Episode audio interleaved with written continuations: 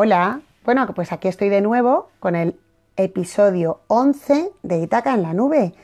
Bueno, bueno, qué numerazo el 11, ¿no? Ya estamos aquí otra vez y bueno, no sé si me habéis echado de menos, si habéis echado de menos que publicara mi podcast hoy, pero la vida es flexible y a veces uno no puede hacer las cosas cuando lo ha hecho otros días.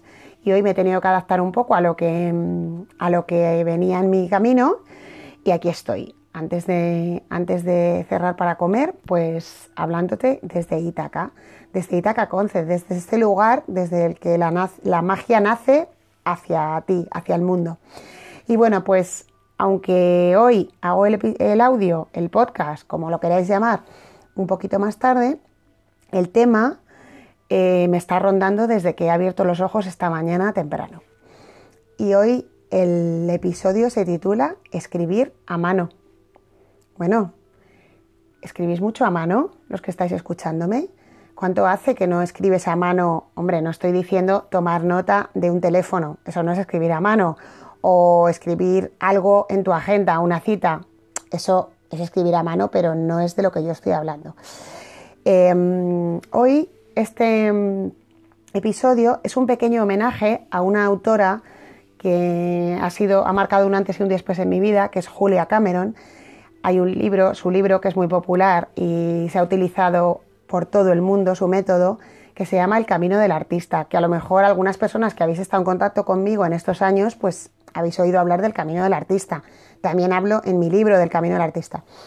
Y en concreto, más allá del método que Julia Cameron desarrolla en su libro y que he tenido la, suerte de trabajar con ello durante muchos años y sigo ahí, está ahí en mi, en mi en mi biblioteca de nutrientes, de libros que nutren, de libros que me, que me han hecho mucho bien y que me han, hecho bien a mí, no significa que le hagan bien a todo el mundo. Pero hay una parte de ese libro que son las páginas matutinas, las páginas que uno escribe cuando se levanta por la mañana y en las que hace una descarga emocional, en las que suelta un poco lo que, lo que le viene al levantarse y gracias a las cuales uno se asoma al mundo, se abre al mundo con, otra energía, con otra vibración.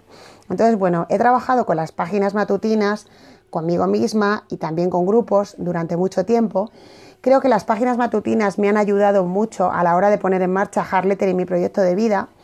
Y bueno, pues este, este episodio es, como sabéis, estos episodios son así cortitos y son pequeñas pildoritas que yo os dejo para que reflexionéis y para que mm, toméis en cuenta en vuestra vida si, os interesa practicar. Entonces, desde aquí eh, te recomiendo que, escribas más a mano. No te voy a decir que te pongas a hacer a lo mejor las páginas matutinas porque es una cosa que hay que hacer durante mucho tiempo y es muy recomendable, pero bueno, cada uno eh, en su día a día, en su cotidianidad, en sus posibilidades, que reflexione y piense cuánto escribimos a mano ahora, eh, porque mm, escribir a mano es estupendo, es muy bueno. Eh, cuando escribimos a mano activamos muchos recursos mentales, físicos, eh, de alguna manera nuestro cuerpo se pone a funcionar. Y si además escribimos cosas que nos sirven para hacer descarga emocional o escribimos cosas positivas, nuestro cerebro, nuestro cuerpo, nuestra alma, todo nuestro ser recibe todo eso. Y diréis, bueno, pues escribo en el ordenador, escribo en el móvil, ¿no? Es WhatsApp. No, no, no, no, no, esto no vale. Porque cuando escribimos en el WhatsApp o en el ordenador, eh, lo estamos pasando por el filtro de la pantalla, del aparato. Cuando escribimos a mano con un boli en un papel, esto va directo. Viene directo de nuestro ser y va directo al papel y no pasa por, ningún sitio más, digamos. Bueno, pasa por el boli, pero el boli no es ningún aparato que nos condicione para nada. Entonces, bueno, desde aquí hoy, desde Itaca Conce, desde mi rincón del mundo, mm, lanzo a, esta comunidad abierta que es Itaca en la nube, que cada vez es más bonita y tiene más colorido y más, y más eh, inspiración, esta idea de la escritura a mano. De verdad que, que lo recomiendo que lo practiquéis que no hace falta que ahora os, apuntéis a un curso de caligrafía o de lettering para escribir mejor, que bueno, eso también, pero es una cuestión más de que escribáis con vuestra letra, que compréis un cuadernito y que empezáis empecéis a escribir un, diario, las páginas matutinas o simplemente una carta, ¿no? ahora que está hard lettering tan, tan bollante, ¿no? Tan, bien, que está on fire, que está funcionando también.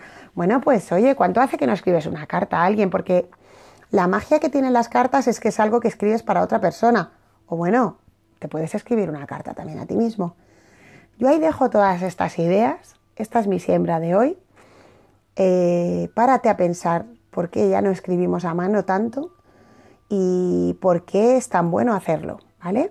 Y si me quieres contar cosas, ya sabes, me mandas un mensaje por ancho y, lo, y si me dices que es para mí, para mí, y si me dices que es para subir, pues lo subo encantada a esta plataforma maravillosa que tantas alegrías nos está dando y nos va a dar, ¿vale? Vuelvo el lunes, que el fin de semana hay que tomárselo de descanso. Vamos, que nos vamos. Feliz fin de semana a todos.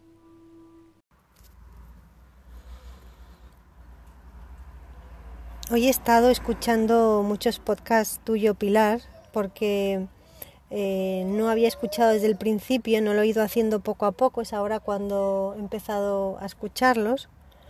Y entonces por eso los estoy grabando todos como un poco a, a matacaballo, porque ahora es cuando tengo un tiempo de escucharlos y de grabar audio. Y aparte del que acabo de, compartir, eh, hay una carta que me ha parecido muy interesante que has dicho que a lo mejor alguna carta a mano nos la podemos escribir a nosotros mismos. Y yo creo que de las cartas más importantes o la carta más importante que yo he escrito en mi vida, que yo escribo bastante a mano para compartir mis pensamientos en un papel o para escribir a otras personas, etcétera, ha sido escribir una carta para mí a mi niña interior eso ha sido de lo más sanador y transformador en mi vida. Intentarlo. Hola Pilar. No es que ya sean tus podcasts interesantes, es que tocan con, con herramientas vitales, con, con momentos importantísimos de nuestra vida y con proyectos súper importantes que seguro que todos tenemos ahí en el tintero a medio hacer o en nuestros sueños y gracias a ti seguro que yo y otra mucha gente eh, logramos reconectarnos con esos proyectos, con esos sueños y con esas acciones que a veces dejamos a medias. Pues de la que yo quiero compartir es que yo tengo un libro que en la tradición celta se llama Libro de Sombras. Yo personalmente prefiero llamarlo mi libro de luces y sombras, donde escribimos todo aquello que, que experimentamos y vivimos, pero especial un aprendizaje profundo que te ha llegado de alguien, de algo, de una vivencia, y lo escribes porque no puede olvidarse, es vital.